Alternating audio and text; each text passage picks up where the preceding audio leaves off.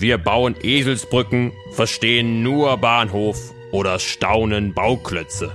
Aber wieso drücken wir uns so seltsam aus? Woher kommen diese Redensarten? Inspektor Wirbelwort ermittelt. Woher kommen unsere Gefühle? Diese Frage zu beantworten ist gar nicht mal so leicht, denn unsere Gefühle ploppen nicht einfach so auf. Und wir können sie auch nicht, wie bei einem Lichtschalter, einfach ausschalten.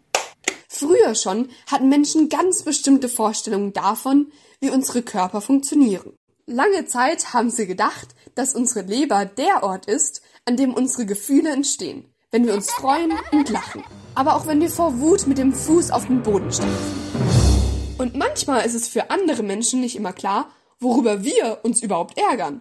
Deswegen haben es sich die Menschen damals einfach so erklärt, dass die andere Person eben gerade eine beleidigte Leber hat. Denn schließlich war die Leber das Organ, das für unsere Gefühle verantwortlich ist. Das haben sie jedenfalls geglaubt. Und dass nicht nur die Leber, sondern auch die Leberwurst manchmal schrecklich eingeschnappt sein kann, das hat auch ein Metzger zu spüren bekommen.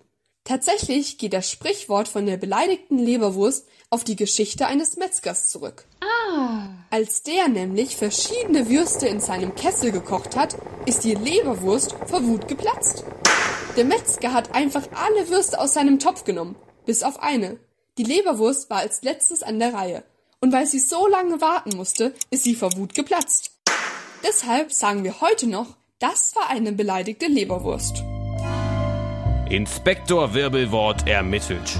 Auch dein Sprichwort. Schick uns eine Redensart, der er auf den Grund gehen soll, an radio@feuerwerk.de.